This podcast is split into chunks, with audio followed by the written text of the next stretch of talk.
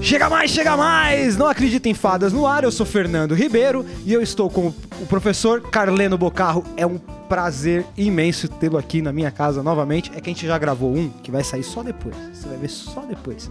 Então parece que a gente já tá, a gente já tá emendado aqui, né, professor?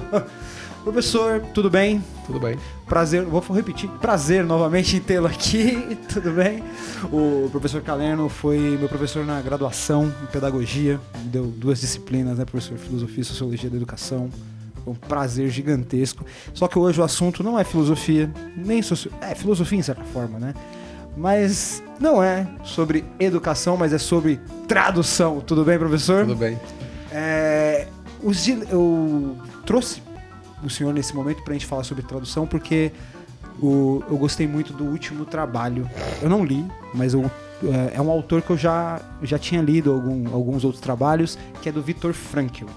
Mas a gente não vai falar só dele. E antes da gente falar dele, eu tenho que falar de livro também, que é o livro do nosso amigo Renato Queiroz, que os 100 primeiros inscritos estão concorrendo a esse exemplar aqui. Só tem. Não esse, o seu tá lacrado, tá bonitinho aqui. Esse aqui é meu. É, dos Cortiços à Luz, um romance do nosso querido Rafael Queiroz, da editora Letras de Subsolo, como editora independente e tal, aqui de Guarulhos, para fortalecer a galera. E os 100 primeiros inscritos aqui no canal que seguirem o Instagram da Letras de Subsolo e do Não Acredito em Fadas vão concorrer a esse exemplar aqui. Agora, não esse, o lacrado. Agora uma coisinha só, eu não sei se já tem, já bateu o 100 ou não, mas caso já tenha batido, desculpa aí, fica para próxima. né, professor? Vamos falar sobre tradução. Legal? É... Por que tradução? Eu estudando um tempo atrás, eu tive contato com o livro da Zoya Prestes, que tá até por aqui em algum lugar, é que eu não vou sair procurando, uh, que ela fala que o dilema da tradução, o autor, o tradutor, ele é quase um coautor, dependendo do nível que ele se envolve e das coisas que ele pode trazer para essa tradução. Né? Uh, os elementos que ele, que ele tenta converter para a língua que ele está traduzindo, etc. Como é que é esse trampo, professor? Assim, eu acho que o princípio número um de um bom tradutor, ele tem que conhecer bem a língua de chegada, no caso, a língua portuguesa. O que acontece? Às vezes você tem tradutores que conhecem bem um idioma estrangeiro, mas não tem um domínio muito bom da língua portuguesa. E aí você se depara o texto, o texto é capenga, né? É um texto que tem, apresenta problemas. Então, é, é fundamental você conhecer a língua de chegada e, obviamente, a língua que você está traduzindo. Eu traduzo do, do francês e do alemão e um pouco do inglês. Nunca traduzi livros de inglês, só traduzo artigos. Não é a língua que eu domino 100%. As línguas que eu domino é o, é o francês e o alemão. Você dá aquela lida no inglês, passa bem. Passo bem, é. Um artigo que eu traduzo não apresenta dificuldade. Um livro, não sei se eu aceitaria o desafio de traduzir um livro, assim, aí dependeria, dependeria do autor, né, do gênero de tradução. Porque, é, é, pela minha experiência, traduzir textos de não ficção, por incrível que pareça, é mais fácil do que de ficção. Exemplo, não traduzir, ficção. É, traduzir um romance, ele, ele, é, ele é mais difícil. Poesia, então, mais difícil ainda, né? Ah, um texto teórico, é, por incrível que pareça, ele é menos. A minha, a minha experiência pessoal, ele traz menos dificuldade. Eu consigo traduzir, por que exemplo, legal. esse livro que você está aqui, né? Sofrimento de uma, vida de, de, uma, de uma Vida Sem Sentido, Victor Frankl. Que é o mais recente, né? Não, esse. Ele é anterior a esse aqui. Você traduziu primeiro esse é, do Vitor Franco foi o primeiro que eu traduzi foi esse. Uhum. Ele tem, isso na verdade são, eles são aulas, né, que o Vitor Franklin deu. Isso foi transformado em textos e uh, posteriormente compilado para um livro, né? Compilados para um livro. Então tem um tem capítulo aí que ele, ele que aí é, aí foram, foram mais difíceis esses capítulos, que é que ele ele discute, né, na verdade ele ele se embate contra a, a, psicologia do Freud e do Jung, né? Uhum. Isso aí foram, foram capítulos que me deram, me deram mais trabalho. Porque, porque, tem, porque tem a parte teórica, eu não sou psicólogo. Uhum. Que aí é, esse é o ponto que ela pega. Uhum. Porque ela é pedagoga. Uhum. Ela, ela saiu daqui do Brasil naquela época do que o pai dela foi, foi preso pelo Vargas e tal. Aí ela ela viveu na União Soviética e etc. E ela se formou em, em, em pedagogia lá na, na, União Soviética e quando ela teve contato com os primeiros textos do, do Vygotsky. E aí ela teve contato com os textos que o Vygotsky que chegaram no ocidente no, do Vygotsky. E ela notou uma, discrepância, uma discrepância gigantesca. E foi o que ela falou. É, boa parte das pessoas que traduziram isso sequer eram educadores. Uhum. Sei. Sabe? Apesar de eu achar que isso não seja um empecilho, assim, ah, é não, não, não, não, necessariamente você tem que ser alguém da área, né? Como eu falei, é, o, assim, o princípio número um, conhecer a língua de chegada e, naturalmente, a, a língua que tá, uhum. você está tá traduzindo, né? Claro que aí vem o caso da poesia. Eu acho que para traduzir poesia você tem que ter, tem que ser um, pelo menos um, um poeta diletante. Não precisa uhum. ser um poeta que escreva poesia, mas alguém que tenha um conhecimento muito bom de poesia, porque acho que é o, é mais difícil que você tem para se traduzir poesia. Inclusive, de um modo geral, as editoras, quando elas traduzem poesia, se elas não fazem isso, mas a editora boa faz isso, ela, ela apresenta o texto, é, o texto bilíngue, né? A língua original e a língua que está traduzindo. Palhada, assim. É, porque aí você tem, é, pelo menos que você tenha noção da língua original, isso facilita o entendimento do texto, né? Uhum. Assim, a minha experiência como tradutor, é, eu, eu, era, eu fui professor, né? Sim. Fui seu professor. E 2016 eu, eu saí, né? Eu fui demitido, a faculdade passou por um momento lá de... É, era uma universidade privada e eu perdi o trabalho. E apareceu a possibilidade de traduzir. Não minto, antes já como professor apareceu a possibilidade de traduzir um romance de um autor teuto-romeno, ele chamado Egnad Schlartna. Ele escreveu um livro chamado Luvas Vermelhas, que se passa na época da Romênia comunista, né? Que então, é, experi... é, é, é, que é a experiência dele. E ele era de uma minoria de alemães na Romênia. Então, ele é romeno, de nascimento, cresceu na Romênia, mas ele escrevia em alemão. Isso foi o primeiro texto que eu traduzi, ainda foi um romance, então. É um romance, eu devia ter trazido, terminei não trazendo. Ah, a gente tenta colocar a capa aí em algum tá lugar. bom. É, é um livro longo, de 600 páginas. Foi meu primeiro desafio. Eu tive, eu tive Já algumas... começou é, com... eu tive algumas eu tive algumas dificuldades assim. Mas assim, eu, eu, às vezes eu, eu, me pergunto assim, como é que as pessoas traduziam antes do advento da internet? Que a internet ela ajuda muito. Vou dar um exemplo. Lembra agora que tem uma parte do livro que eu me deparei com um tipo de flor que ele descreve lá, que eu não me lembro agora como é que é no original alemão e nem como é que eu traduzi isso em português. Mas eu me deparei, puta, que flor seria essa? Que não existe aqui. Não existe, mas é assim, é, é, ao pé da letra daria margem a vários tipos de flores em português. Foi o que eu fiz. Eu peguei o, o, conceito alemão, a palavra em alemão, coloquei no Google, cliquei imagem. E a imagem me deu a flor, aí, que seria a flor que a gente conhece. E aí facilitou. Então, Imagine quem não tinha esse acesso. Então, a internet, ela, ela, ela facilita o trabalho do tradutor nesse aspecto. Às vezes, se depara com, com uma, uma palavra, algum, algum conceito, algum objeto, e às vezes esse objeto dá margem a, a, a, a diferentes possibilidades de tradução. Uhum. Então, a imagem que você coloca lá, Google Imagem, ele te dá qual seria aquele objeto. Sim. Principalmente, vamos dizer, objetos ligados à área de, de ferramentas, que não tem nem ideia. É, com objeto que você não, você não seja objeto como, como martelo, uma, objeto mais específico de uma mesa, de, de, de, do nome de uma mesa, né? Chanfrar. Você pega assim, eu me lembrei agora, por exemplo, do Mob Dick do, do Melville, né? Sim. Você tem lá capítulos que descrevem como é que seria um, um, um navio, um baleeiro naquela época que saía a caça das baleias, né? Naquela época. Que se você sabe, tem uma história interessante. Nessa época não tinha descoberto ainda o petróleo, século, acho que século XVIII até o começo do século XX. Tudo carvão. Então o que, que eles usavam para iluminar as ruas? Né? Era o óleo da baleia. Por isso que havia os baleeiros para sair, sair nos mares caçando baleia. Era o, era, o, era, o, era o óleo que eles extraíam da baleia que eles usavam na iluminação. Será que então o Melville, o Melville tem capítulos que ele, que ele escreve todas as, todas as peças que constituem o um navio, que eu não me lembro aqui. Mas você, é, imagina isso para um, um tradutor da época que não havia internet, o trabalho era muito maior do que hoje que você tem na internet. Ou ele descambava de vez por. Ah, dane-se. Ou ele vai e arruma do jeito certo, né? É, mas aí vem aquele compromisso do tradutor. Eu acho que, por exemplo, às vezes eu me deparo com, com um parágrafo que eu passo três horas para traduzir. Porque aí tem aquela coisa, né? O, o, tradutor, ele é um intérprete ou ele é apenas um, um, um mensageiro do autor para uma nova fez, língua. Você já fez minha pergunta, pô. É, pois então. Essa era a próxima. Era a próxima, tá bom. Vamos adiantando. Então você pega assim, é, existe uma escola de, trad de tradutores franceses, que eu acho que teve reflexo, acho não, tenho quase certeza que teve reflexo em alguns tradutores brasileiros, que assim, é, é, interpretação. Então, eu acho que não é, não é, não é, não, não é a minha escola. Uhum. Eu acho que você não tem que interpretar o texto assim. Sabe, você pega o texto original e você dá uma, uma, uma interpretação e coloca no papel dá e uma, isso é que sai. Uma arrumada. Eu assim. acho que isso é um pouco ser desonesto com o autor. Eu acho que você tem que procurar ser o, o mais fiel possível ao texto original. Eu tenho isso como princípio.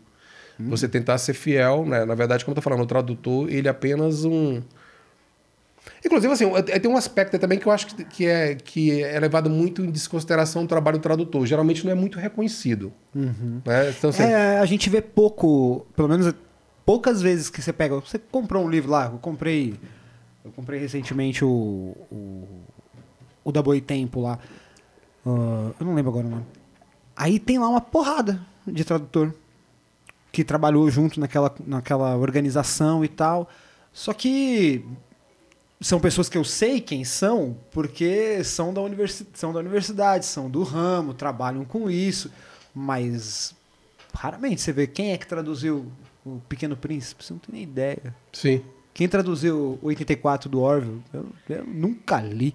É o que você pode fazer, assim, por exemplo, que eu também vejo muito, né, novamente pegando o exemplo da internet, eu vejo muitas pessoas, ela colocam, por exemplo, os livros do Victor Franco, e não coloca o tradutor. Eu acho que você reconhecer o trabalho do tradutor, que é um trabalho brutal. Ah, eu trabalho imagina. muito. Por exemplo, é, eu estou traduzindo um, um, autor suíço que inclusive foi mestre do Nietzsche, né? Que chama-se Jacob Burckhardt. Ele escreveu um livro chamado A História da Cultura Grega, que é um Originalmente no alemão ele foi, foi, publicado em quatro tomos. E a editora que vai publicar, que chama-se Realizações, que é a editora é, eu, eu, esqueci de falar, mas eu ia falar. Ela vai também, ela vai também publicar em quatro tomos. Eu já traduzi três tomos, estou traduzindo o quarto. Era para ser o primeiro tomo esse ano, não sei se vai sair desse ano. Então, por exemplo, para me traduzir uma página do Bucart, eu levo duas horas. Por quê? Porque o Bucart ele faz muita que você imagina como a, como, a, como, a, como a educação ela caiu assim bastante. Porque você pegava no século XIX, todo estudante, inclusive no Brasil. Li o original. Ele, ele, não, ele tinha, ele tinha que ter conhecimento básico de latim e grego. Então, o Bucart, ele pega lá, ele está texto no original alemão. Daqui, daqui um, um momento depois, ele coloca lá uma citação em grego, entendeu? E aí, putz, o que é que. A minha sorte é que eu estudei quando eu fiz, quando eu fiz a universidade na Alemanha, eu fiz, eu fiz latim, eu fiz um ano de latim. E quando eu voltei para o Brasil, eu fiz um ano de, de grego antigo lá no, no Mosteiro São Bento. Imaginei, então eu tenho uma noção básica, entendeu? Eu imaginei o seguinte: assim, o cara chega lá, trampo, oh, você vai traduzir um alemão. Ah, tranquilo. Aí você pega o livro, alemão. Ah, legal, alemão, Steigen, grego. Porra, esse filho da puta não é alemão, mano? É. Os caras faziam isso. Aí depois você chegava italiano, assim, não, tem que cobrar mais caro porque tá começando ah, é. a ficar difícil. Tem isso muito, tem muito, muito texto. E aí você tem que. Eu, quando é outra língua, eu tento. Mas eu também tem que ter noção básica do que o cara tá falando. Ah, pra você adaptar e adaptar, né? Porque você tem que ler, né? Você tem que é. ler primeiramente, né? Não é só chegar e palavra a palavra, senão o cara chegava lá e gera um PDF, joga no Translate, joga no Google Tradutor e já era. Sim. E não é isso, né? Então, o Bucart, ele é um autor difícil, assim, para traduzir. Eu tenho dificuldade. Eu levo duas horas para traduzir uma página. Tem autores que já fui mais rápido. Como eu traduzo do francês, o francês é mais fácil para gente. Uhum, então, o francês eu traduzo latim. mais fácil, entendeu? Mas, assim, sempre compromisso de ser fiel ao texto original, ser fiel ao autor.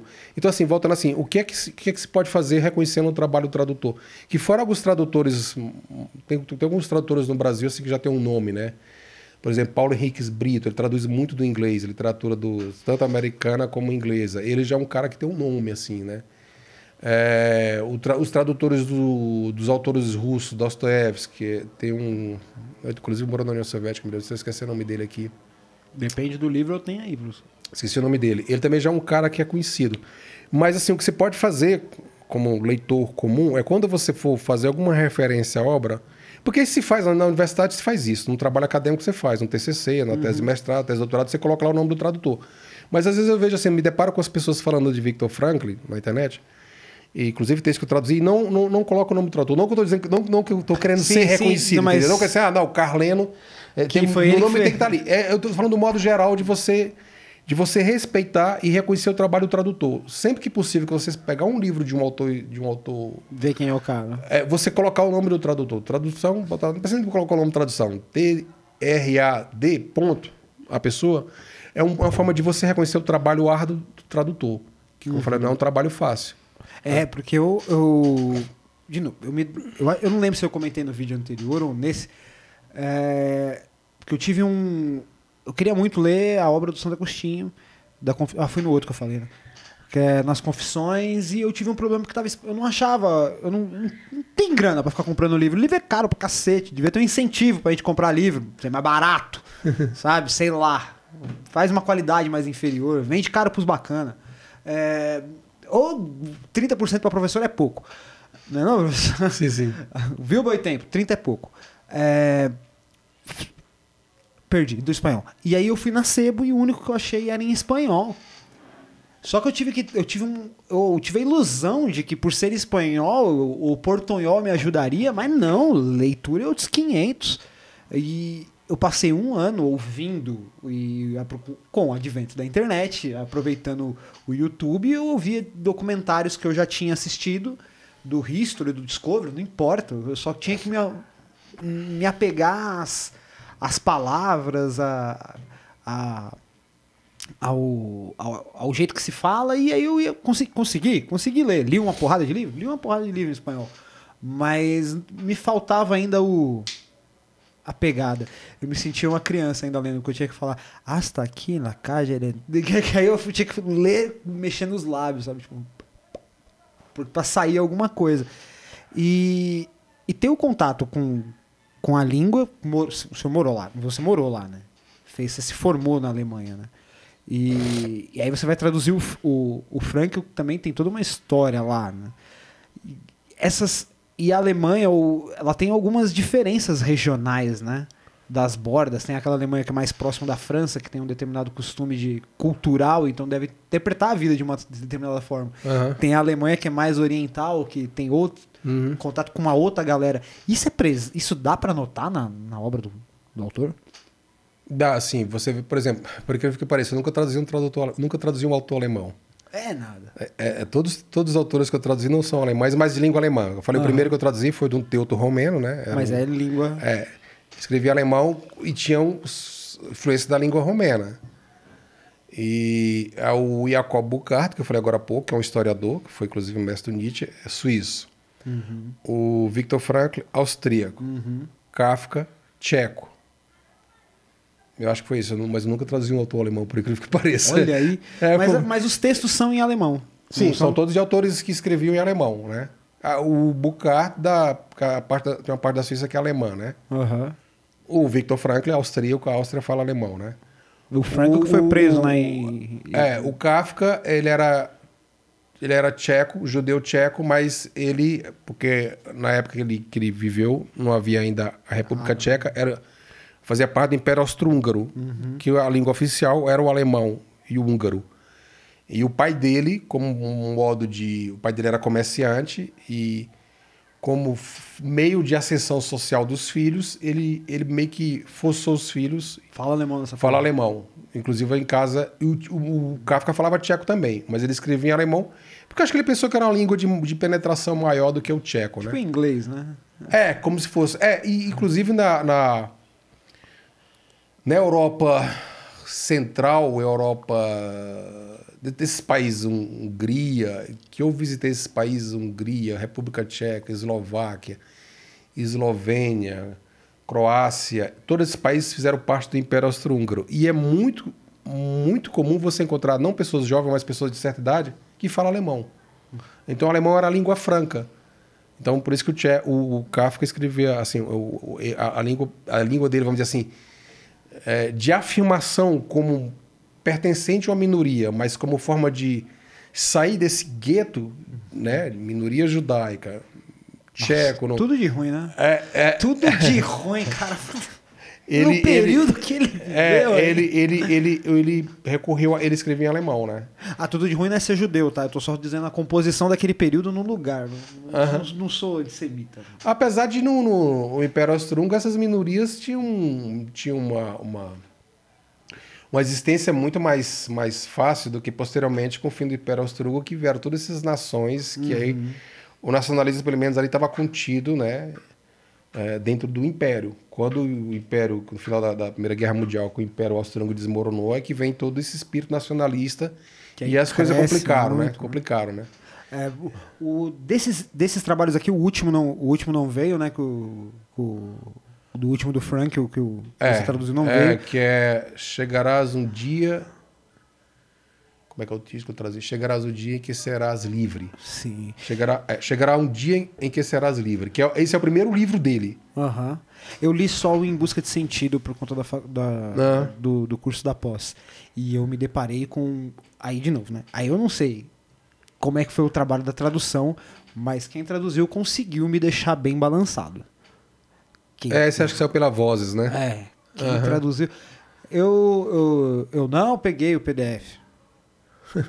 De jeito nenhum. Eu peguei na biblioteca e eu não lembro agora onde tá, mas é, eu consigo me deixar balançado. Porque a narrativa que ele colocou ali de de toda aquela, toda aquela angústia que se passa no campo de concentração, de que é, o que garantiu ele estar vivo foi, bus foi a busca de sentido da vida, porque ele tinha perdido tudo, né? Sim, sim. E, e é uma. E, e é algo que é uma experiência que você. Eu acredito. Aí aí é um achismo do cacete. Eu acredito que você tenha que.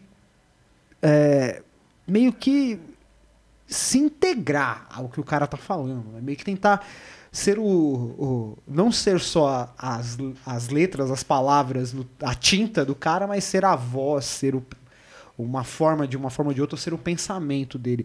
Tem algo nesses trabalhos que você fala assim, nossa, isso mesmo tem que chegar mesmo aqui porque tem que ouvir, tem a galera tem que ler. Não, é, eu acho assim, eu acho que você falou assim, ah, que você tem que ser, você expressou agora há pouco, tem que ser a tinta, tem que ser a palavra do autor. Eu acho, na verdade, ele, ele, te, ele, ele te faz um... Ele te instiga, ele, te, ele, ele, ele- O texto dele é um chamamento, né? Chamamento para o leitor, nós, no caso. T- é, tomemos uma postura diante da vida, que aí vem da própria experiência dele, né? É, o, o Viktor Frankl, que aí com, com, com a ascensão do nazismo ao poder, ele teve possibilidade de migrar para os Estados Unidos. E não foi. Aí tem uma história bastante interessante que ele vai na, na, na- eu não me lembro se é embaixada ou consulado do, do- dos Estados Unidos na, em Viena, e aí ele consegue o visto. E aí quando ele está voltando para casa, é, tinha havido momentos antes um, um ataque dos nazistas contra a sinagoga, contra uma sinagoga e destruir a sinagoga. E aí ele, ele vê no chão um pedaço, porque nas sinagogas tem uma. A parede da sinagoga, aí eu não sei se é na parte central, que seria como se fosse o altar da igreja católica, o altar da igreja, tem uma. uma Estou vendo só bem palavra em alemão. Tem um- uma, uma espécie de tábua, uma tábua com os dez mandamentos. Solta em alemão, professor, solta em alemão. Tafel, em alemão é Tafel. Tem os dez mandamentos escrito lá. Eu acho que inclusive em mármore e tal, né? Os dez mandamentos. E aí ele pegou, em hebraico, e ele pegou uma, uma, uma peça que tinha sido destruída e levou para casa. E se eu não me engano, ele não, ele não lia hebraico, não sei se ele chegou a ler hebraico, mas o pai dele lia. E ele chega mostra essa peça pro pai, diz, ó pai, que eu achei aqui da sinagoga que destruíram. E o pai dele ele disse, não, isso aqui é... Aí eu me lembro qual é o sexto mandamento. Que é aquele que, que Ah, eu fala sou assim... tão católico assim. que fala assim, é, é amar, amar e, é, respeitar e pai e mãe. Uma coisa assim, é um dos mandamentos que fala que você deve... Que deve... É, é, que você tem um respeito para com teus, teus pais, né? Sim. E aí ele, o pai fala isso pra ele. E aí ele, ele como que cai em si, né? Diz, nossa, mas eu vou emigrar e vou deixar o meu pai e minha mãe aqui. É isso que eu ia falar, porque ele não foi por conta da família, né? É, e aí ele não vai. O 6 é não matarás, então é o 5, honrar pais, honrar pais e mãe. Pai, e Pai, mãe. pai e mãe, É. isso mesmo, é o quinto. E aí ele, ele, aí ele vai pro campo de concentração, vai a noiva, que ele era noivo, né? E vai o pai e a mãe, e lá ele perde todos os entes queridos. Perde a noiva, perde o pai, perde a mãe. Ah, E e aí. Tá no, tá no Em Busca de Sentido. É, É, um negócio. eu, mas isso. eu acho que ele, de vez em quando, ele, essa história ele, ele, Ele sempre- ele traz, ele sempre traz, né? É algo muito marcante, né? É, sim. E o que, que ele percebe? Ele percebe no campo de concentração que as pessoas que tinham uma sobrevida maior Porque a expectativa de vida era três meses, né? Eu acho que ele conseguiu. Ele conseguiu sobreviver dois anos, assim. Se eu não me engano, foi, foi- ele foi pego no meio. 43, parece. Foi, foi. Ele foi pego no, antes da solução final, né? Hã? Ele foi pego antes da solução final, enquanto ainda servia para trabalho. Enquanto eles ainda serviam para trabalho. É, parece isso mesmo. Ele, consegue, ele, era, já, ele já era médico, Ele já era, já era psicólogo, psicólogo. E ele trabalha num hospital que é, é mantido pela comunidade judaica, mas depois o- eles também fecham e aí ele, ele, ele é deportado, né? É, porque o que ele. O que, o que deixa ele vivo, não, tá, lá pro meio do, tá lá pro meio do livro, que ele fala que o que deixa ele vivo era a disposição que ele tinha e parecer, e parecer estar saudável, né? E ele coloca boa parte disso é por conta do que, do, do que ele tinha vivido na experiência como médico. Aham. Que ele foi praticamente um médico para um dos. Do, do- dos não sei o nome, vou chamar de carcereiro da SS Aham. que era um dos caras que ficava ali, ele meio que virou um. Ele foi útil. Sim, sim. Ele Esse- parece que ele fala dele. Inclusive, ele. ele um dos textos dele, ele, ele chama atenção para você não, não, não generalizar, né? Claro, grande parte dos. do- do- dos você fala do, do pessoal da SS eram monstros, mas tinha exceção. Eu acho que ele fala mesmo desse que ele. Ele fala que ele era um homem bom, tava, por, por acaso tinha se tornado um SS, mas que ele não era um cara. Não era um, não era um daqueles psicopatas lá, né? Te matar o prazer. É, sim. E aí ele, ele, ele percebe que as pessoas que têm uma sobrevida maior. Desculpa, foi uma coisa? Não foi nada, eu tava. Ah, tá. E- tá. E aí ele, ele percebe que essas pessoas que têm, que têm assim, que espera algo além daquilo lá, além daquele inferno, por exemplo, rever os entes familiares, né? fazer uma faculdade, é, escrever algo, ele percebia que essas pessoas tinham uma sobrevida maior. E aí que ele começa a desenvolver todo o pensamento dele. E quando você dá um sentido à tua existência, a- a- o teu sofrimento ele se torna mais compreensível ou mais aceitável. E aí que ele começa, e aí ele, se eu não me engano, ele já começa a ir a escrever o pensamento dele, ou, ou, ou que seria o, primeiro livro dele, que é esse o sentido da vida, né? Aham. Parece que ele já escreve na própria prisão e ele costura aqui na, na, na roupa, tem uma coisa Ele, assim. ele já leva pronto o- as- os apontamentos com, Ah, como mesmo. estudante. A- esse- esses apontamentos são destruídos, porque, segundo ele, foi uma forma de, de ter a sobrevida, sabe? É, ter algo a que estar ligado e eles te, desumanizarem nesse sentido. E ele perde os textos, se eu não me engano. Aham, é, parece que perde. é isso mesmo. Ele perde os textos e foi, foi perder esses textos que possibilitou ele a, vamos dizer assim, ao, ao- a próxima fase do jogo, que é tipo, não morri hoje, não morri hoje, não morri hoje. Aham. E, e aí a- o sentido dele era justamente, eu tenho que publicar isso. Sim, sim. Eu Esse tenho que- é, é. Que eu acho que isso também vai muitos, muitos, muitos. Aí também ele vai dizer, vai dar esse exemplo também, né? De pessoas que dizem assim, ah, eu tenho que. Eu tenho que viver para denunciar isso aqui, né? Então, é, essas pessoas que tinha que via algo além daquilo lá, ele percebia que elas, elas viviam mais tempo, quando não conseguiram escapar com vida. E aquelas que se entregavam logo, não, isso aqui é uma droga mesmo, minha vida não tem sentido, a vida Já é uma morri, merda, já né? É, eu tô aqui mesmo, isso não vai. Não tem saída, isso aqui não vai acabar. Essas pessoas morriam bem mais rápido. E aí, eles, ele, quando ele sai de lá, é que ele desenvolve todo o pensamento dele a partir de uma experiência concreta, né?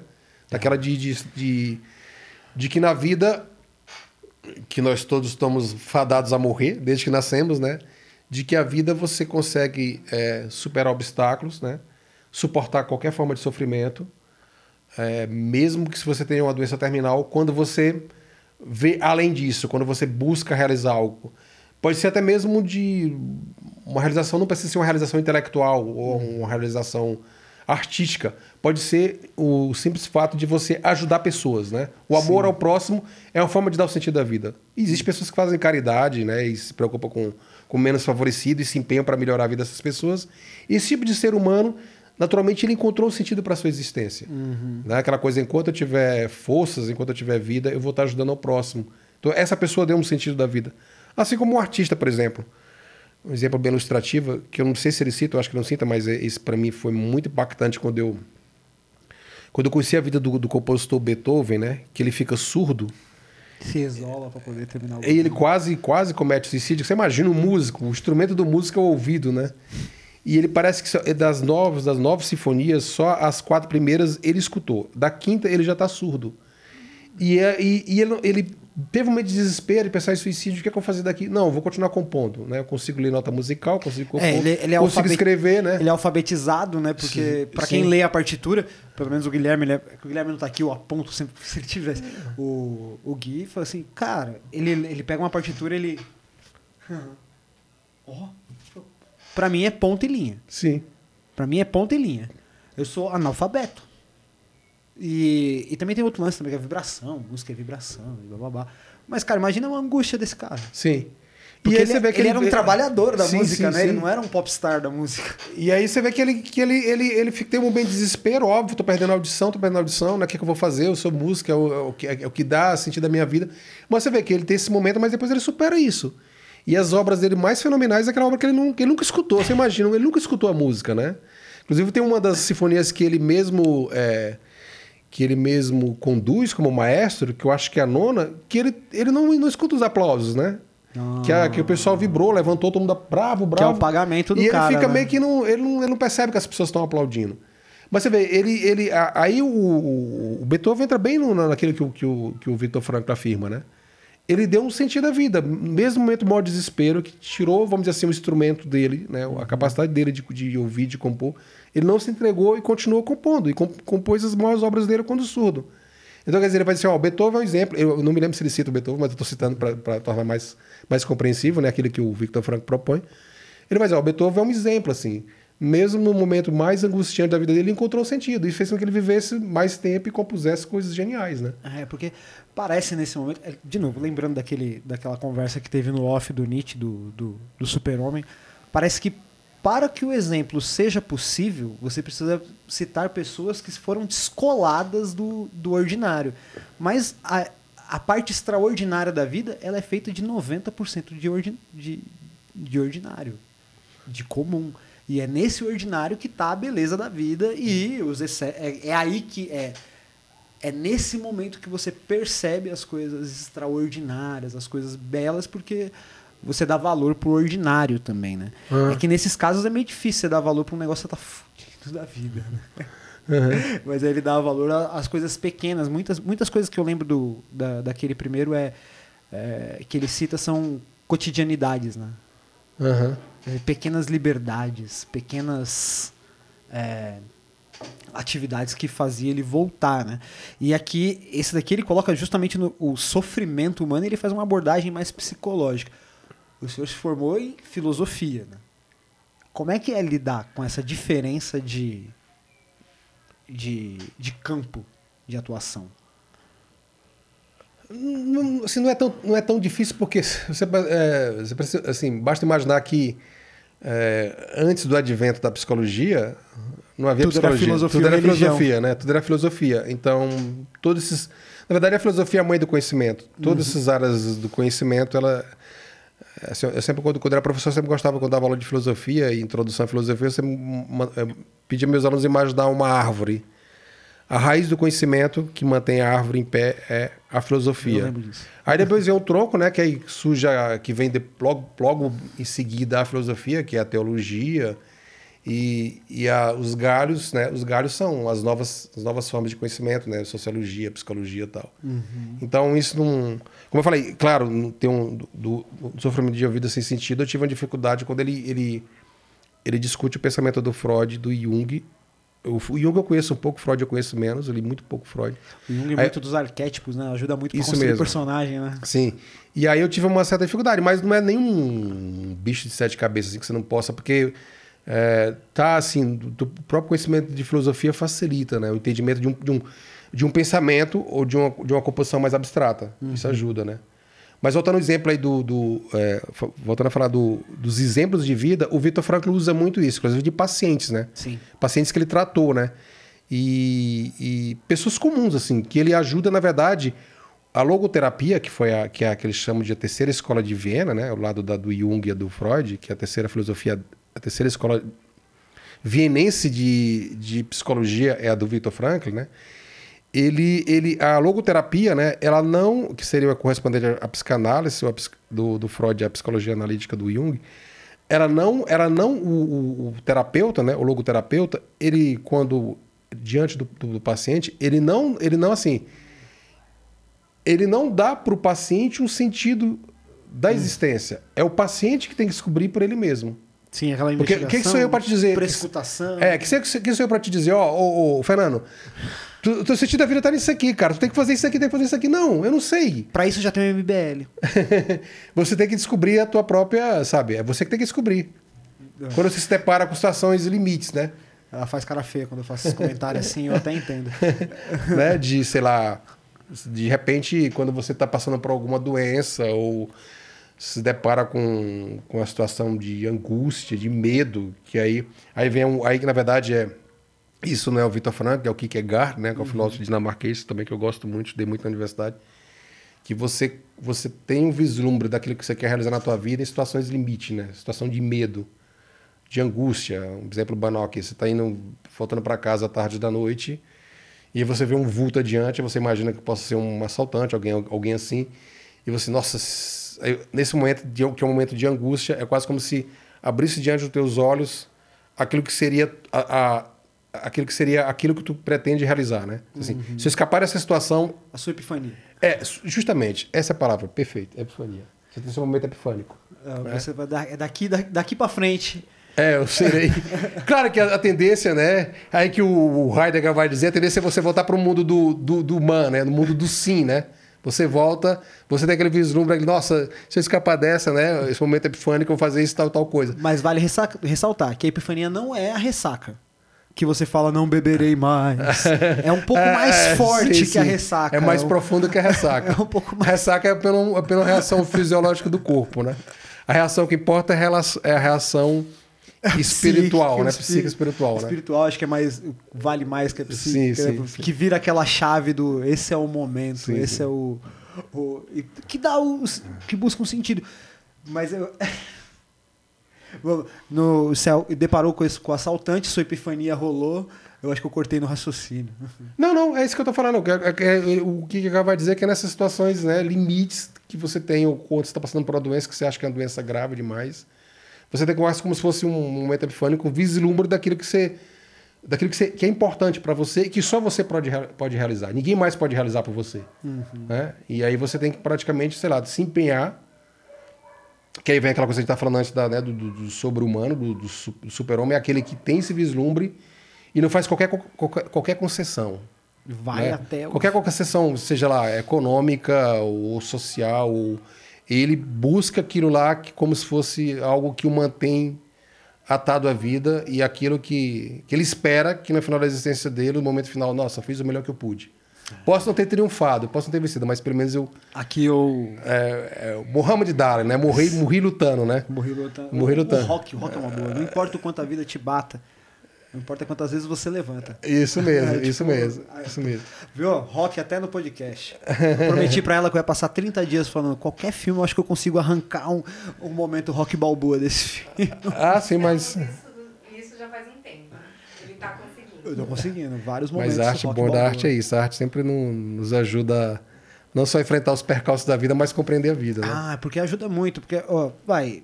Hoje a gente tem a- uma série de, de possibilidades de experimentar a vida, mesmo que seja paralelamente.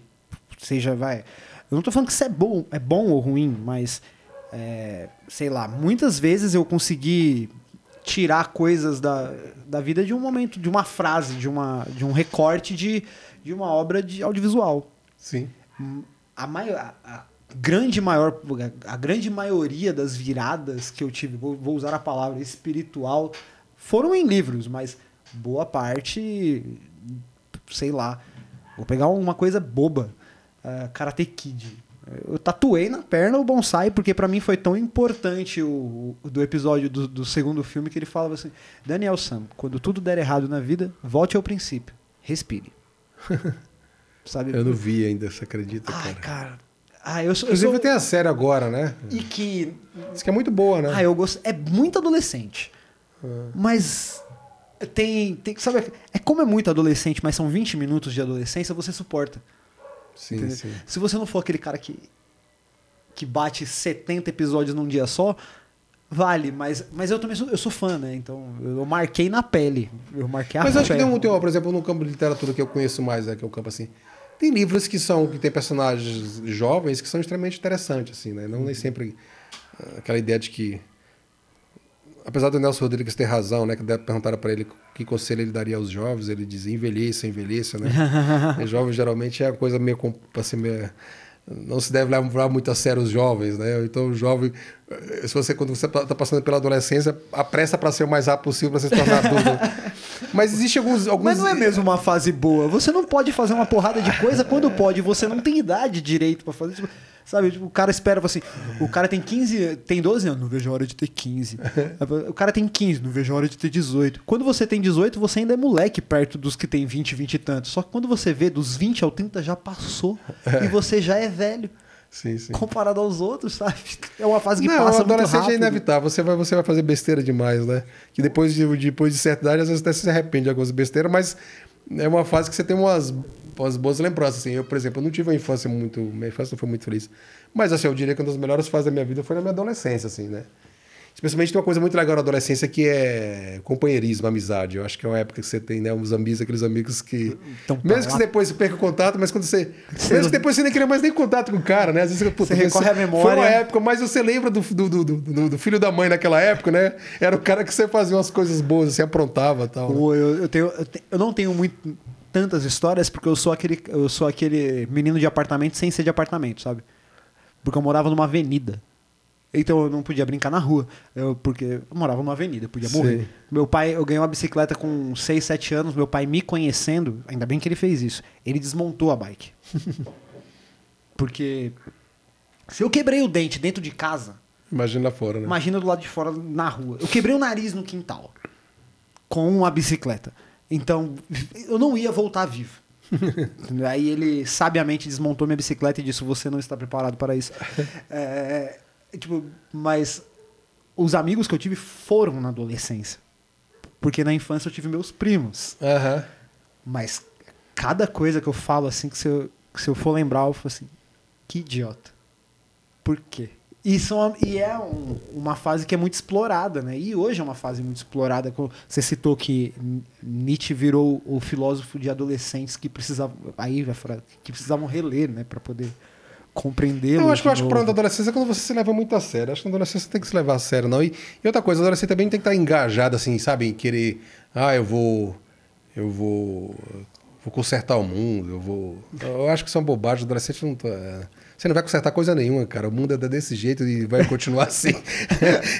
vai namorar, né? Vai, vai tomar umas cachaças, vai. É, vai. Namora bastante, vai umas cachaças. Vai viajar, cara, vai viajar. Esquece, não te, não te engaja com nada que seja muito. oh, Muito sério, né? Porque é uma- Porque hum, acho que não é, não é da idade, né? É, e tem. Apesar de na minha adolescência eu militei, militei no, no- no- era militante do PT e tal. Mas eu também, mas eu nunca levei as coisas, muito- não levei muito a sério. Por exemplo, eu, militava lá com o PT e, e os caras eram putos, porque eu nunca me filiei, né? Eu digo, não, aí eu segui o Mayakovsky, né? O Mayakovsky, você, você Eu conhece também o, não sou filiado a nada. o- e- Você lembra, você conhece o Mayakovsky? Só O de nome, professor. o poeta russo, que ele apoiou a revolução, depois, coitado, o Estado terminou levando, fazendo que ele fizesse, cometer suicídio. E os caras também eram putos que o Mayakovsky não se filiava ao partido bolchevique. Ele disse, não, eu sou muito, eu sou muito indivíduo, eu sou muito só, eu sou muito, sabe, eu sou muito eu mesmo para me filiar a um partido, a uma. Então eu falava pros caras, cara, eu sou igual o Mayakovsky, eu não vou me filiar. Mas, então assim, eu não... Mesmo quando eu militava, eu não levava também muito a sério, assim. Eu É, achava, eu- tinha umas coisas legais, reunião, né? Mas quando eu vejo aquelas discussões infindáveis que não levava a nada, eu disse, puta, não dá pra... Uma coisa, eu tive contato, porque eu, eu, eu tenho que ser bem sincero. É, eu, eu, eu tenho dislexia, eu acredito que eu tenho, não fui clinicamente ver, mas alguns testes me- de alguns psicólogos que conversaram comigo na escola e tal. A gente fez alguns testes, mas me indicaram assim, cara, vai num, num especialista e, e busca tratamento disso que você tem muita chance de ser disléxico. E, e eu tenho dificuldade com uma, lei- uma dificuldade da porra com leitura. Leitura pra mim é um exercício. Sabe o cara que vai na academia pra ficar marombado? Leitura pra mim é isso. Se eu passo 15 dias sem ler, eu começo a, a ler mais devagar. Olha só. Se eu passo 15 dias sem ler, eu tenho que ler duas vezes o parágrafo. Sabe? Eu viro, eu viro um atleta da leitura de acordo com o volume e o, o tempo que eu treino a leitura. Porque, mas foi minha, minha forma de, de, de, de criar esse exercício, sabe? Eu até leio, até lia mais, anti, mais um pouco mais, mais novo, eu lia muito devagar. Eu demorava muito para ler um livro. Porque eu tinha que ler. Muitas vezes eu não lembrava o que acontecia anteriormente, porque eu, minha cabeça está em outro lugar, não está na leitura, sabe? Eu consigo juntar as sílabas, sabe? mas não está na leitura. E meu primeiro contato, propriamente dito mesmo assim, com leitura e tal, foi por causa da faculdade, que a gente tem que obrigatoriamente cumprir as atividades complementares, e aonde dava certificado de graça era no PCB. Então eu fui muito. Sabe? Eu fui muito. E aí o pessoal chegava para mim e falava assim: vai se filiar? Não. vai se filiar? Não. E só que o, o, meu, pelo contrário, que eu não conhecia o Miakovs, como é que é o nome? Mayakovs. Mayakovs. Eu não conhecia o Mayakovs, o meu lance é bunda molice. bunda molice. Porque eu, eu sempre tô à espera do momento pior. Eu sempre tô à espera da, do momento pior mesmo, e para mim a gente tá beirando. E aí eu falava pro pessoal assim: eu não quero chance para ninguém me resgatar e já me buscar. Deixa, deixa ser mais difícil para eles. Eu não vou dar um número de registro para os caras me buscar. Meu pai olhava para mim quando ele me via chegando com o certificado do, do, do PCB, ele olhava assim: você quer ser preso político, né? Você gosta, né? Você não faz a barba. É, você é assim mesmo. Né? Meu pai viveu a ditadura, né? Ele disse que ele disse que para ele nunca deu problema porque ele não seria um problema. Ele é, meu pai já teve. Meu pai, teve, meu pai, meu pai, meu pai era, era, era militante do, do PCB. Meu pai teve problema. É, meu, pai teve, eu, meu pai teve de enterrar livro no quintal. Eu lembro em aula que o senhor falou assim: meu nome é Carleno em homenagem a é Karl, Marx, Marx é. e, e Lenin, né? É. E, e, eu, eu, fiquei. E foi, e foi numa dessas que eu fui. Porque eu comecei a fazer minhas atividades complementares no primeiro semestre. Porque eu não queria ficar correndo, correndo, correndo. Então, do primeiro semestre da faculdade, eu entreguei minhas atividades complementares no terceiro semestre. Já estava pronta. Todas Mas esse negócio horas. de dislexia é legal. Assim, é engraçado. Aí volta, volta a ver o que eu tô falando. Aquela coisa que você dá, que você dá sentido àquilo que você. Aquilo que são as contingências, né? Aquilo uhum. que, que que o próprio Heidegger vai dizer: você não escolhe o lugar que você nasceu, você não escolhe a família que você nasceu. São as contingências que você tem que, tem que lidar com essas contingências. Então, a dislexia para ti também é uma contingência bastante interessante, porque você não pode passar 15 dias sem ler. Então te obriga a ler todo dia para você não perder a capacidade de compreensão. Uhum. interessante isso aí. E depois do Covid, eu fiquei com medo. Porque eu fiquei com Covid, eu fiquei 15 dias zoado. E eu fiquei uns 60 dias ou mais com problema de leitura. Eu não conseguia ler, eu não entendia, eu tinha que ler duas, três vezes e ruim de raciocínio. Eu consigo, assim, eu não sei por que cacete eu consigo fazer isso. Mas muitas vezes você fala de um assunto, o livro nem tá na minha mente, mas eu falo, tá mais ou menos na página 60 ou 70 desse livro aqui. Aí eu entrego e às vezes eu erro por 4 ou 5, assim, mas não sei porque eu consigo gravar isso, mas não consigo lembrar de tomar um remédio. Eu consigo gravar isso, mas eu esqueço às vezes de pagar o condomínio. Pago com juros porque eu não lembrei do dia. e, e a dislexia me botou num. Quando você diz as contingências, ela me botou num lugar que eu queria estar. Porque eu sempre, sempre gostei muito da imagem do intelectual, da imagem do cara, do leitor. Do... Eu sempre tive admiração por pessoas que conversa, na conversa falava assim, ah, eu li no livro tal, eu li no livro tal, e eu não tinha essa condição de fazer. Então eu tinha que me botar para ler, botar para exercício, botar para etc. E inclusive uma das motivações para trazer aqui, uh, na questão da tradução, foi porque eu tive contato com diversos livros que quando você vai ler artigos, você vai ler comentários sobre ele, o cara fala assim, mas a tradução tá ruim. Uhum. Mas a tradução não sei o quê. Do original em não sei o quê. E essas coisas não chegam pra gente. E aí a, fica naquela, você ou você confia na integridade ou você confia nesse cara que, que é um pouco mais crítico. E aí?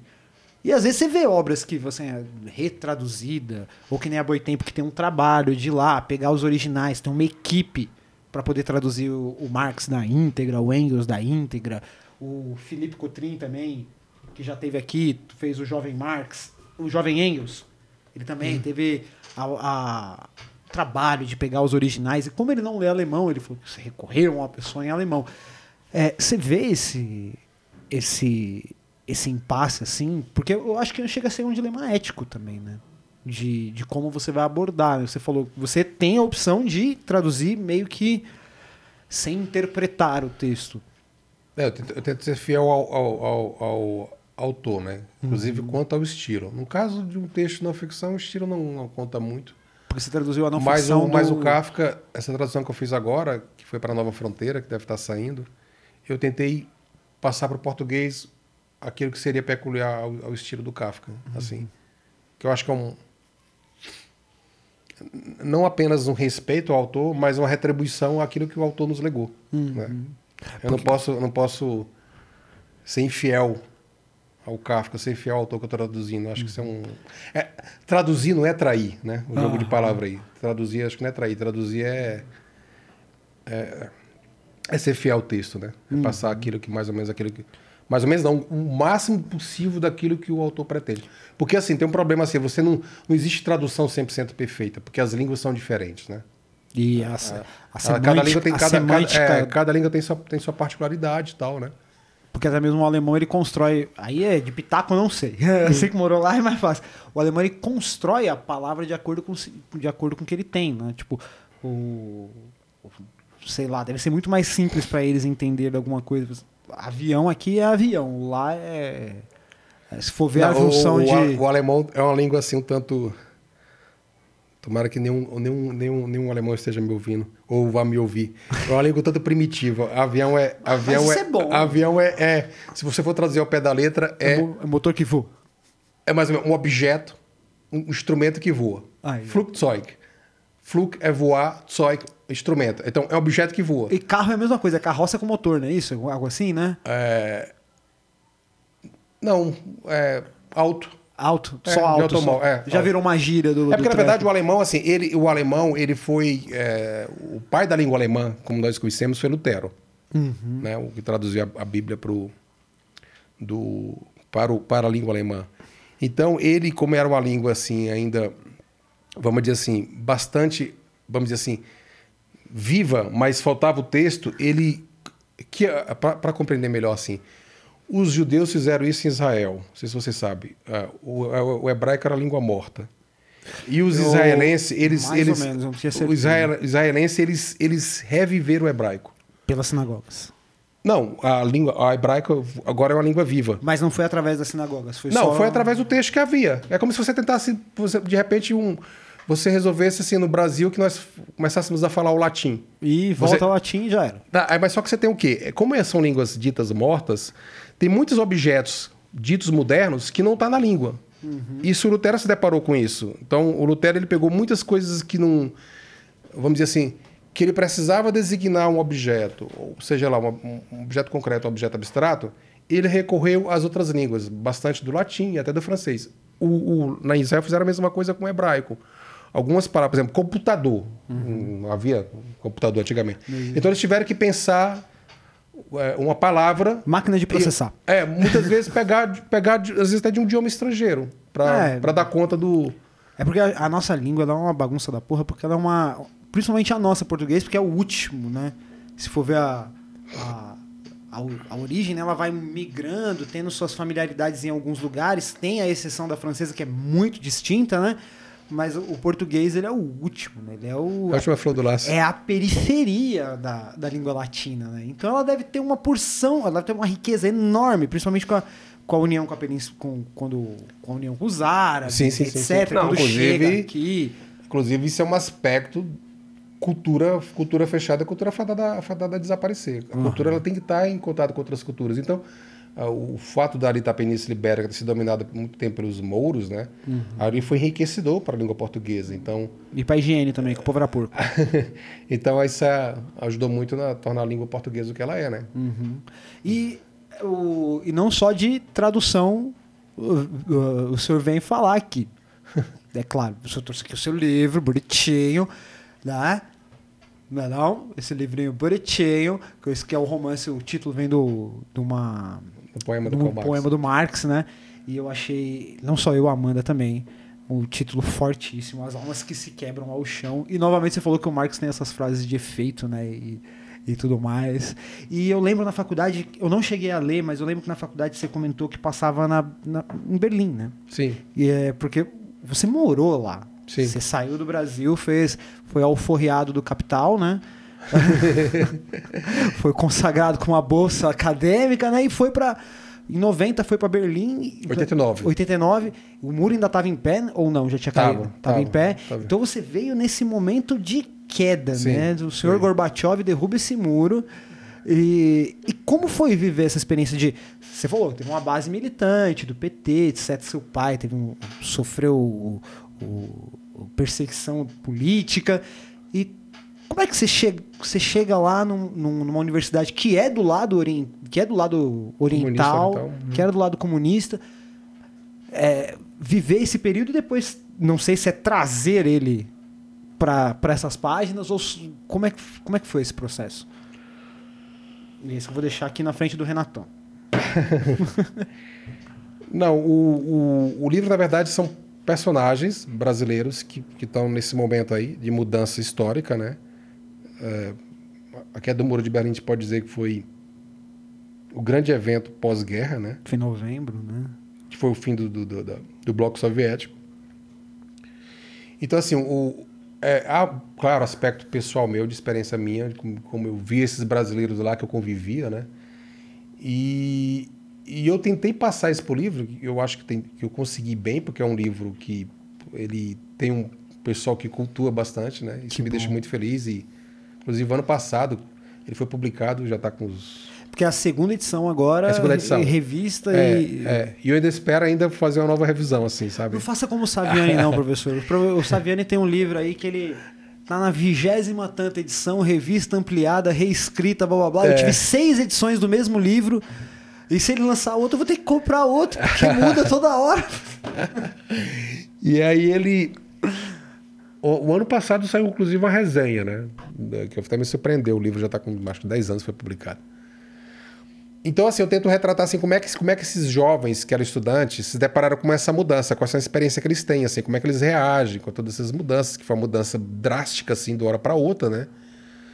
Ah, o muro caiu em 9, 9 de novembro de 1989 e a Alemanha Ocidental, que era nada boba, né? Que na época o chanceler era Helmut Kohl, Aderiu. apressou para anexar, para incorporar a Alemanha Oriental, que era um, um país menor, de população menor, porque acho que receava que de repente o Gorbachev desse para trás, o Gorbachev fosse deposto, assumisse lá um alguém, né? Mas e não aceitasse essa, essa unificação da Alemanha. tinha na verdade, não foi só, três não foi anos só, antes, na verdade, a própria Margaret Thatcher lá, o próprio na França o Mitterrand, eles foram contra a unificação da Alemanha, que eles tinham medo de uma Alemanha forte e tal, né?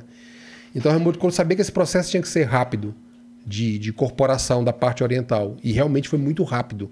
É, foi 90, já não tinha mais. Não, um ano depois já estava já estava unificado, assim. Então, é, por exemplo, Coca-Cola, Pepsi, McDonald's pra todo lado. Sim, não. Isso aí. Eu me lembro que a primeira. A primeira, a primeira, primeiro sinal de que eu, de que eu percebi que havia, assim, que a gente estava sendo, né, que a Alemanha Oriental estava deixando de existir, foi quando eu fui no supermercado e vi lá uns seis ou sete tipos de de ketchup diferentes, sabe? Ketchup com. Ketchup com canela, ketchup com pimenta do reino. Não tinha o ketchup da, da embalagem vermelha e a embalagem azul. É, não tinha só um ketchup, ou não, tinha um, não, ou não havia ketchup. Na hora para outra, putz, e eram os tubos desse tamanho, isso né? não é, isso não é, é, como é que é? Isso não tem, ketchup não tem consciência de classe. Não, outra coisa, os tubos desse tamanho que eu acho que estava encalhado lá, entendeu? Acho que uma fábrica lá da Alemanha Ocidental. Acho que se antecipou as outras. Cara, que a gente vai ter um monte de ketchup encalhado aqui, esses tubos grandes. Vamos levar logo pro lado oriental, lá comunista. acabar Que logo. o pessoal tá doido pro produto do, daqui do. E vai comprar. Isso foi a primeira, primeira assim, percepção que eu tive. Claro que eu sabia que já tava vendo as mudanças, mas tátil, né? Assim, Sim, sim. de visualizar, de, de puta, ketchup novo aqui na, no- no- nas, gôndolas, nas gôndolas do supermercado. E na universidade, assim, você teve uma mudança porque. é, aí houve aquela coisa de. Porque havia muitos professores, né, que eles trabalhavam para a Stasi, que era, que era, que era a polícia secreta da, da Alemanha Oriental, era Oriental. da Oriental, com- correspondente à KGB, né, para se entender. Você já viu aquele, já viu um filme chamado Você gosta do filme A Vida dos Outros?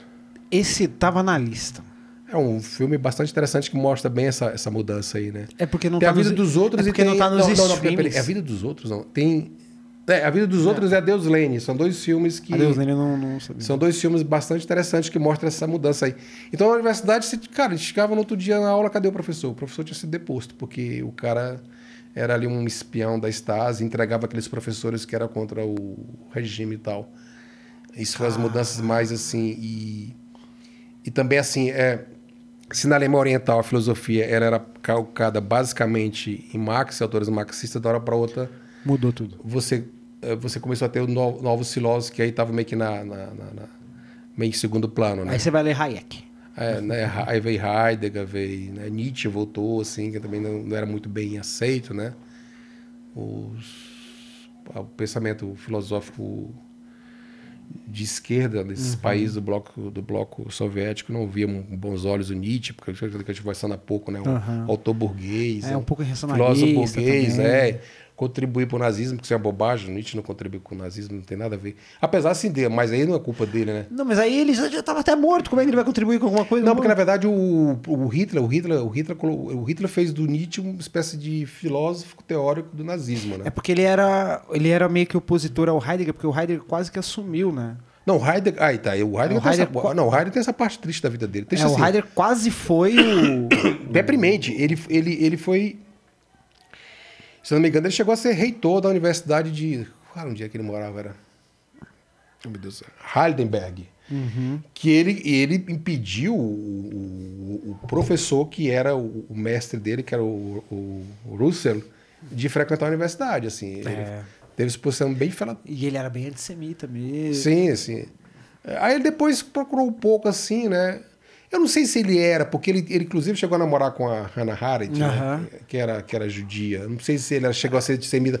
Eu acho que ele, ele, nesse momento aí, que, sei lá, todo mundo comete erro, mas é um.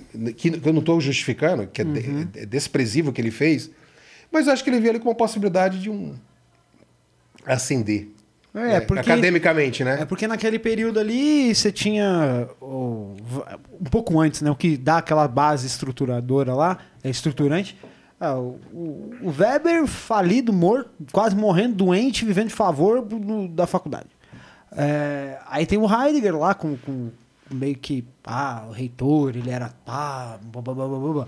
Aí depois vem a, vem a bagunça toda e lógico que tem os demais, né? Mas não tinha tantos nomes que poderiam, vivos, né? Que poderiam colocar naquele período.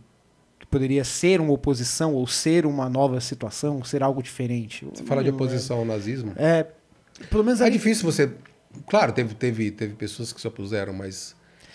é, mas você sabe que se você se opor, você vai pagar com a vida, né? É, e não, e não mesmo no embrião, mesmo quando fosse embrionário, um, um- a semente a semente nacionalista, ela não, não sou um especialista nisso, mas aparentemente ela sobrevive apesar das, das lutas.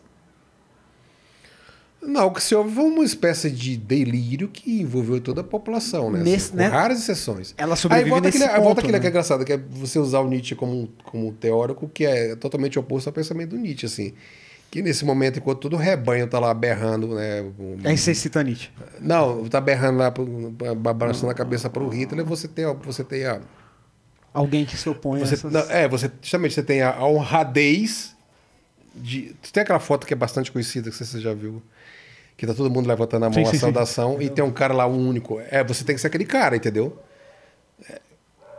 É, é- é- é- na verdade, é o desafio em qualquer momento que você vive, em qualquer lugar do mundo. É você Uhum. não compartilhar das sujeiras da maioria, cara. Você vai pagar a tua vida, mas é um preço que você paga, mas é, é, é, é aquela coisa, você tá respondendo a tua, a tua consciência, entendeu? Uhum. Não posso compartilhar de nenhuma bandalheira. Sim. Nem que eu fique sozinho, entendeu? Sim, sim. Eu tenho. eu- você falou isso, eu lembrei. Tem um filme na Netflix, agora eu não lembro o nome. Puta que pariu. Que é sobre dois amigos de universidade, um inglês, o outro alemão, que são pessoas comuns que vão ascendendo, é, vão ascendendo nas suas carreiras, respectivas carreiras, só que um era entusiasta do nacionalismo antes do Hitler. E o outro ia trabalhar pro. Ah, caralho, pro Você viu parlamento inglês. É, eu vi esse filme. Você viu esse filme? Eu vi essa semana. Nossa, quando eu, quando eu assisti o Como é cara. é assim, Você eu ficava muito puto com o loirinho. Aí quando eu vi ele, falei assim: cara tá querendo me corromper por dentro. Ih, spoiler, foi mal. Não, sabe, não te dei o nome do filme, Danis. É, o, por exemplo, ele muda a postura dele, é, É, o alemão lá, né? Ele alemãozinho começa apoiando o. Hitler, depois ele vê qual é a sujeira que tá ali por trás, ele se opõe. De uma se opõe, forma. É, veemente, né? Ou de um sangue frio da porra, né? É. Porque. Ele morre também, né? Mas, ó, se eu lembrar Não, mas acho que no, no filme fica Não, ele isso, não... né? No filme não fica claro que ele morre. Não, não, ele não morre, falando que ele morre por dentro. Ah, né? sim, sim. Ele, ele tem aquela mesma. Ele tem aquela morte essencial. Não vou dizer se é uma morte essencial, né? mas ele tem a oportunidade de fazer o que queria. É porque, na verdade, ali tem um aspecto assim que é bastante tocante, que na verdade ele trai a amiga, né? Aham. Que é judia, né? Uhum. Ele começa a mudar ali, ele começa a mudar ali, né? Aquele... Que eu acho que, é, é- é, assim, na vida, quando você vive num sistema totalitário, eu acho que você não, não, não se deve fazer nenhum compromisso com esses sistemas, porque você vai perder aquilo que é mais caro a ti, sabe? Um mente familiar, um amigo. E nenhum sistema político justifica você, sabe? Você esquecer um amigo, sabe? Você ignorar um amigo que está sofrendo, sofrendo perseguição. É, eu. Esse momento, esse momento em especial, assim, eu. é, em respeito à família, eu fico distante. Porque eu já tive. Eu não. Não é que eu não sei lidar. Eu não, te- eu não tenho estômago para lidar. E para não, como eu não tenho estômago para lidar, eu mantenho distância, porque eu vou, eu vou, eu vou inflamar. eu vou inflamar e eu vou mandar a minha tia assim, vá pra merda pro diabo que te carregue, que é o que você merece. Eu já tenho uma postura diferente. Eu procuro assim, não. não é, eu tenho amigos dos dois lados, né? Assim, amigos e parentes dos dois lados, essa coisa aqui da, de- da essa cisão que está acontecendo no Brasil. Eu procuro não. Eu procuro não. Eu procuro não trazer à tona, sabe, discussão política. Primeiro porque eu, aqui. minha- minha- cara, assim, eu não sei qual é a tua, tua posição, mas minha posição assim. Política é o que é mais desprezível, assim, sabe? Eu gosto do. Eu gosto do E é assim, então eu, a- eu acho que tem coisas muito mais importantes do que a claro, política. sabe? que sim, claro. sim. Amizade, literatura, né? A própria met- Arte, a, entendeu? A materialidade da vida já Sim, sim, que é sim. muito mais importante que a política. É porque, nesses sentidos aí até inflamados, etc., buscar sentido, se encontrar num sentido, ela, ela move paixões como o futebol, né? Sim. Ela move paixões como. Aí não vale a pena você se matar, você matar alguém pelo pelo teu time, pelo teu time de que você diga de coração. né? Do mesmo jeito que não vale a nada, pena. nada, nada justifica você tirar a vida de um ser É, humano. e do mesmo jeito que não vale a pena você brigar por alguém, brigar com alguém por conta do seu time, não vale a pena você brigar com alguém por, por- com alguém por conta da, de politicagem. Sim, sim. A política em si ela é um ato que está inerente a toda a sua, a sua ação, ela é política. A, a sua comunicação ela é política, a sua postura ela é política. E isso não é demérito, não importa, é só uma ou, ou lembra, pegando Aristóteles, somos um animal político. Porque não vivemos Sim. sozinhos, né? Sim. Mas o, o problema é que a gente está confundindo política com politicagem. E defendendo politicagem. É, Eu acho que assim, eu acho que tem um aspecto assim, por exemplo, eu vou, eu vou te dizer qual é o ideal de um mundo político, que é aquele que eu que eu vivi na Alemanha quando estudante. Cara, eu não sabia nem que era o prefeito de lá, de Berlim, juro. E funcionar. Não sabe, e funcionava. Então, o ideal, você quer o ideal para esse país é que você tenha um, um presidente, um prefeito, um Que governador, você nem sabe quem é. que não sabe nem que e que sabe que facilite tua vida, não dificulte tua vida. Aham. Sabe? Que você quer colocar teu filho em tal escola, essa escola seja boa. Que o meio de transporte seja bom, que o sistema de saúde seja bom. Claro que no Brasil talvez seja utopia que a gente nunca vai alcançar. Mas esse é o ideal de sistema, que você não queira nem saber quem é o FDP, Que sabe? só funcione. Que tá lá no, no comando, assim. Que ele esteja, que a que presença dele seja a mínima possível. Uhum. Que aí você tenha, sabe, tempo, possibilidade, situação para você, sabe, aí volta o Vitor Franco, Aham. realizar aquilo que seria o sentido da tua vida. Ai, eu, eu acho. eu- tem, vai sair mais um, professor? Não, porque. Não, do sei. seu, do seu, do seu. Ah, não, sim. Eu tenho um, eu tenho um antes desse escrito de obsessão, né? que-. Que, eu devia- esqueci de trazer um exemplar. Tem, assim, tem um aí que tá rolando, cara, tá rolando, chama-se O Advento. A última que eu vi em 2019, você falou que tava pra sair. Não, esse livro já tá. Eu tava na editora, aí, numa grande editora, que eu não vou dizer o nome, por questão de, sabe, de ética profissional. E no ano e dois anos atrás mudou de editor, e o editor, Uhum. no, editor novo que assumiu lá na editora, que é uma editora grande, Uhum. uma das maiores do Brasil.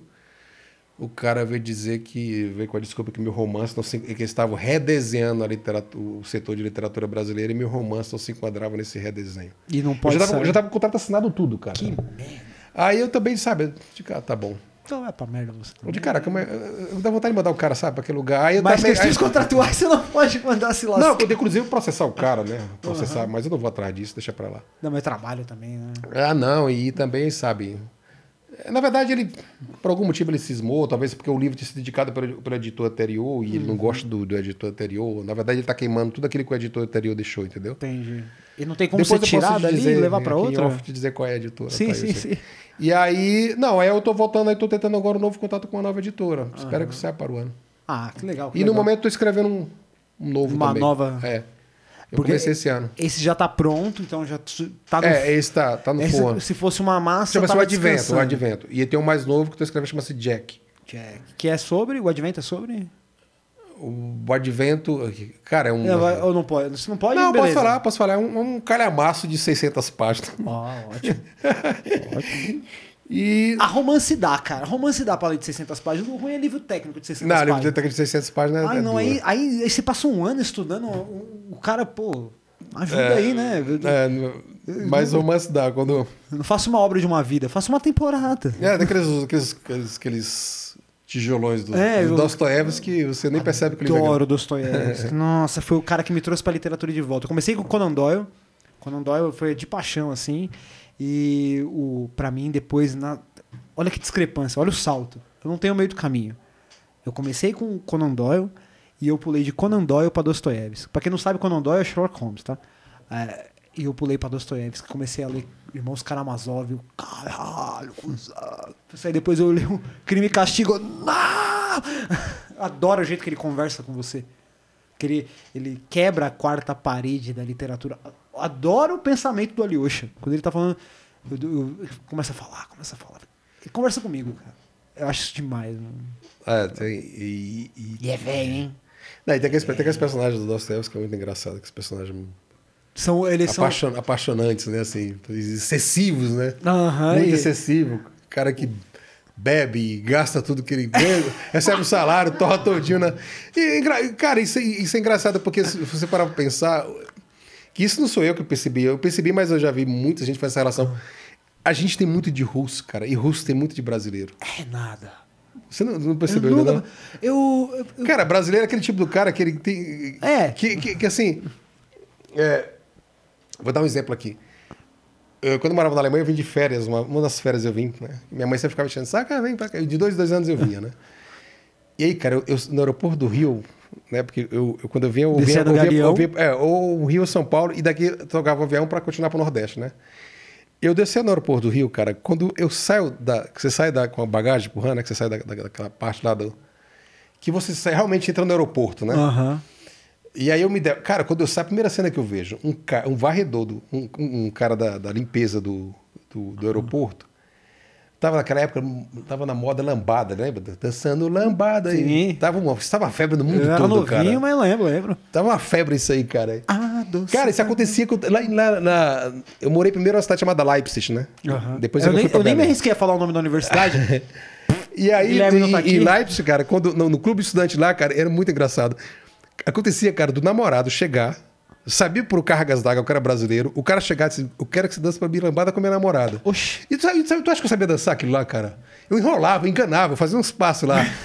Então, volta no, volta no episódio do, do, do cara da limpeza. Quando eu saio com a bagagem, assim, eu vejo um cara da limpeza com uma vassoura dançando lambada, bicho. eu digo que isso é puro Dostoiévski. E puro Brasil, entendeu? entendeu? Pode crer. Você não vê isso aí, você não vê isso aí fora, cara. Esse tipo dessa essa coisa dessa. É, Por mais que a vida seja miserável, você tem uma. É, o idiota Você tem uma é assim. alegria, você tem uma alegria, né? Você tem uma idio- alegria que. o- no livro Idiota ele tem algumas passagens também de algumas características de alguém, assim, de, de alguns personagens aleatórios, né? Nunca é o principal, né? Sempre um destaque de alguém, alguém que faz aquilo. É verdade. A vizinha Tem também. figuras, tem uma figura Tem umas bastante. figuras bastante no, interessante. No Crime e Castigo, cara. Não, a mãe, a mãe, sério, o crime castiga a mãe. O pai da, o pai da Sônia é isso, né? É Não, a, exatamente madra- a madraça da, da, da Sônia, né? Também é muito engraçada porque ela, ela se acha que é nobre, né? Então ela. Naquele tempo, né, durante muito tempo na, na cultura russa, a nobreza não falava russo, falava, falava francês, né? Que era a forma de se destacar das massas, Uhum. Separar, né? né? E aí ela, pra mostrar que é nobre, às vezes enquanto ela diz umas frases em francês, mas coitada, ela é uma pobre coitada que, que o o pai da, da, da Sônia é um alcoólatra, o cara recebe o dinheiro do trabalho e torra todinho em taberna, né? Não, o- E aí a Sônia é obrigada a se prostituir pra, pra ajudar a madrasta com os irmãozinhos, né? Uma vida bem, bem... O que é o pai Karamazov também, né? Sim, sim, Quem sim, é sim. o pai sim. Karamazov? O que que é- Não, um hedonista, um hedonista. Que, que é o, a- o filho mais velho também, que, que trinca Sim, fudida, né? sim. Um, um do exército, um pilantra e um padre. Puta que pariu. Ah, e você tem isso aí, você no Brasil você se depara com esse E um bastardo. tempo tempo. E um bastardo. Um bastardo. É, nossa, demais. Professor, quando eu tiver o próximo, quando sair esse embrólio aí, esse engodo da editora, quando eu tiver o próximo, por favor, venha. Tá bom. Vamos, Prazer. vamos conversar sobre ele. É, eu vou deixar aqui, eu vou pedir pro senhor depois me mandar lá pra gente deixar a relação de do que pode encontrar, do como pode ler. Vou deixar uns links também pra. Tá acho que é na Amazon que tá, que eu achei a maioria dos livros dos seus livros. A Amazônia tem bastante. Eu Esse, eu o meu, na- infelizmente, tá esgotado. O, o, as Eu só tenho esse exemplar só, você É, eu- acredita? Quando sair de novo, que, que editora que é? ó? É, é, é realizações. Eu vou- É realizações. Com quem sabe a gente consegue uma, uma injeção de saco. Reimprime. Reimprime. E eu quero um. Eu não tô enchendo o saco, como eu disse, eu quero dar uma, uma, uma relida Ah, nele, entendeu? Eu não tô enchendo o entendi. saco. Dá pra- uma, É, uma atualizada aí. sim. Então, ué, realizações, se tiver um aí, manda um pra mim. manda um pra mim. eu, eu, eu quero, eu quero. Mas, professor, foi um prazer imenso. É, Todo meu. Eu costumo dizer aqui que isso aqui é um recorte. Não dá pra dar conta do, do- do que é um trabalho do, do tradutor. Que é um, porque é um trabalho. Não é só um trabalho de tradução, é um trabalho de vida, né? Porque você é, se envolve em várias formas. É, você viveu na Alemanha, talvez, possibilitou contato com diversas coisas, fez um, fez um mestrado em filosofia, se formou em filosofia e tem outras demandas, né? Traduzir um fragmento de algo que a gente não tem contato aqui no Brasil é uma contribuição, pelo menos para mim, que não domino outras línguas. A tradução é uma contribuição gigantesca. E agora imagina, eu que ainda fui alfabetizado, tive a chance de comer quando criança, tomar um leite, sabe, frequentar minimamente a escola, o banco da universidade, é, ainda tenho dificuldade de ter uma enorme dificuldade de ter contato com a língua original, que é o que eu queria. Eu queria mesmo poder falar, ah, eu li ah, autossérie em francês, eu li Bourdieu em francês, mas o, seu, o trabalho do tradutor é, pelo menos pra mim e pros outros que aí que, que não têm o domínio de outras línguas, é essencial. E, e como você disse no começo da conversa, ele devia estar assim no começo da página, do ladinho ali do, do nome do autor, porque o tradutor ele, ele serve como ferramenta, como voz, como tinta, como sei lá o que a gente pode dizer pro autor que não chegou aqui. Mas ele tem, como assim, você tem as suas publicações, ele tem os seus próprios trabalhos, ele tem sua própria vida, sua própria subjetividade que, que é muito maior do que a tradução, a releitura de algumas línguas. né? E fica aqui meu agradecimento por ter me dado o- me dar a por- oportunidade de, de ler Frankel, porque eu não ia conseguir. Se não fosse a tradução do- dos demais, eu também não ia conseguir. Então tá aqui meu muito obrigado mesmo, de verdade. É uma pena que não tá lecionando de novo, ou não, talvez, que tá livre disso daí. É, e deixar suas redes sociais vai estar passando por aqui para acessar. Muito bom. obrigado de novo. Ah! Quase esquecendo. E eu não vou cometer mais o erro. Eu tava falando, não posso deixar de esquecer. É, né? Eu não posso deixar de esquecer, eu não vou lembrar. Mas então, agora sim, não vou esquecer. Os 100 primeiros inscritos concorre aqui ao livro do Renatão, dos Curtiços da Luz, da editora Letras de Subsolo, uma editora independente aqui de Guarulhos. Por favor, procure aqui os livros do professor Carleno. Quando lançar de novo, eu deixo um aviso e venha de volta, por favor, Será por um favor. E é isso, professor. Gostou do papo? Bastante. É nóis, professor. Um excelente papo. Obrigado pelo convite. Yeah.